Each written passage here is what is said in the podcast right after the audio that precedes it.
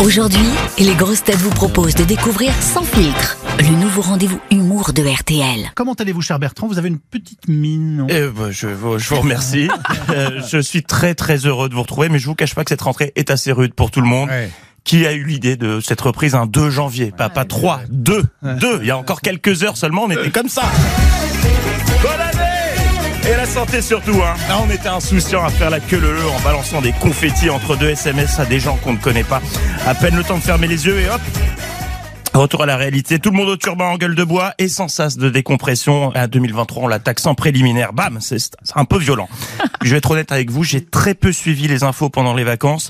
J'ai passé l'essentiel de mon temps à comater devant les bêtisiers de Noël, donc ne comptez pas sur moi pour vous pondre un papier sur l'actu. En revanche, je suis incollable sur les chutes de chats à travers le monde. Incollable. Posez-moi une question au hasard, Amandine. Euh, à Mexico, comment est tombé ce petit chat roux dans le bêtisier diffusé sur TFX le 28 décembre? Trop facile. En fait, il a, il a voulu sauter d'une poubelle à une autre, mais euh, il avait mal analysé la distance. Du coup, il est tombé entre les deux. C'était vraiment tordant parce qu'en plus, il doublait la voix du chat comme ça. Il était grand temps de reprendre le boulot. Ah bah oui. J'ai- J'ai pris autant de kilos que j'ai perdu de points de QI. Alors, euh, la tradition voudrait que ce matin, je vous souhaite une bonne année, mais je ne céderai pas à ce phénomène car on sait très bien comment ça se termine. Chaque 31 décembre, il y a un monsieur qui déboule dans la télé pendant l'apéro pour nous la souhaiter bien bonne, puis on est toujours déçus. Hein. En 2018, on nous l'avait souhaité bonne et heureuse, pourtant, L'année 2018 ne nous a pas épargné en émotions intenses de toute nature. il nous l'avait donc souhaité bonne et heureuse pour 2019, pourtant, Nous avons vécu des moments d'épreuve. il nous l'avait donc souhaité bonne et heureuse pour 2020. Cette fois-ci, c'était la bonne, mais L'année 2020 s'achève donc comme elle s'est déroulée, par des efforts et des restrictions. non mais, eh, 2021, c'était la vraie bonne, la vraie bonne et heureuse année. À nouveau, cette dernière soirée de l'année est marquée par l'épidémie et les contraintes renforcées qui pèsent sur notre quotidien. Bon, ouais, c'est comme ça chaque année depuis toujours. On pourrait remonter jusqu'à jusqu'à Pépin le bref comme ça, mais on n'a pas le temps. Puis ça risquerait d'être un Oui. peu redondant. Et je, je pense que très vite vous auriez envie de me jeter des, des objets au visage. Alors pour ces vœux 2023, le président a pris moins de risques en expliquant depuis ce qui semblait être la médiathèque du collège Jean, Jean Ferrat que je cite les vœux obligent à parler d'un futur qu'en vérité on ne connaît pas. Propos étayés par cette vanne, oui, parce qu'il y avait des vannes aussi dans, dans, dans ces vœux. Je le cite encore. Qui aurait pu prédire la crise climatique? C'est vrai ça. Si on met de côté les 12 700 rapports du GIEC, les 46 COP et le fait qu'on réveillonne en short entre deux inondations et des feux de forêt, personne n'aurait pu prédire cette crise.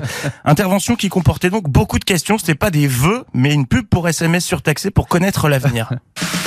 Aura-t-on des coupures d'électricité Aura-t-on des augmentations du prix de l'énergie Allons-nous à nouveau subir une vague de Covid Et l'épidémie aura-t-elle une fin Devra-t-on travailler plus longtemps en 2023 Ton ex t'aime-t-il toujours Pour le savoir, envoie Macron au 2023. Macron au 2023. Alors concernant la dernière question, il l'a clairement dit. 2023 sera l'année de la réforme des retraites. Oui, vous allez devoir bosser plus, mais pour mieux faire passer la pilule, il l'a annoncé après avoir expliqué que le chômage est au plus bas depuis 15 ans, qu'il y a eu le bouclier tarifaire, que l'inflation est plus forte chez nos voisins, qu'on a remporté deux prix Nobel, et puis hop, réforme des retraites.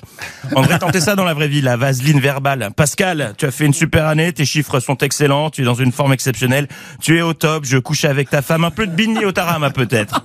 Alors je sais pas si 2023 sera aussi bonne qu'on se l'est souhaité avant-hier soir, mais avec du rire, de l'amour et un peu de musique, elle pourrait se passer mieux que prévu.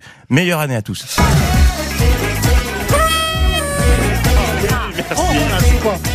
Merci, cher Bertrand. Cette chronique vous a plu? Retrouvez Sans filtre chaque matin à 7h20 sur RTL et à tout moment en replay sur notre application. Sans filtre, c'est chaque matin un humoriste différent. Bertrand Chameroy, Elodie Pou, Mathieu Madénian, Sandrine Saroche et Sébastien Toen. RTL, rire Rire ensemble. ensemble.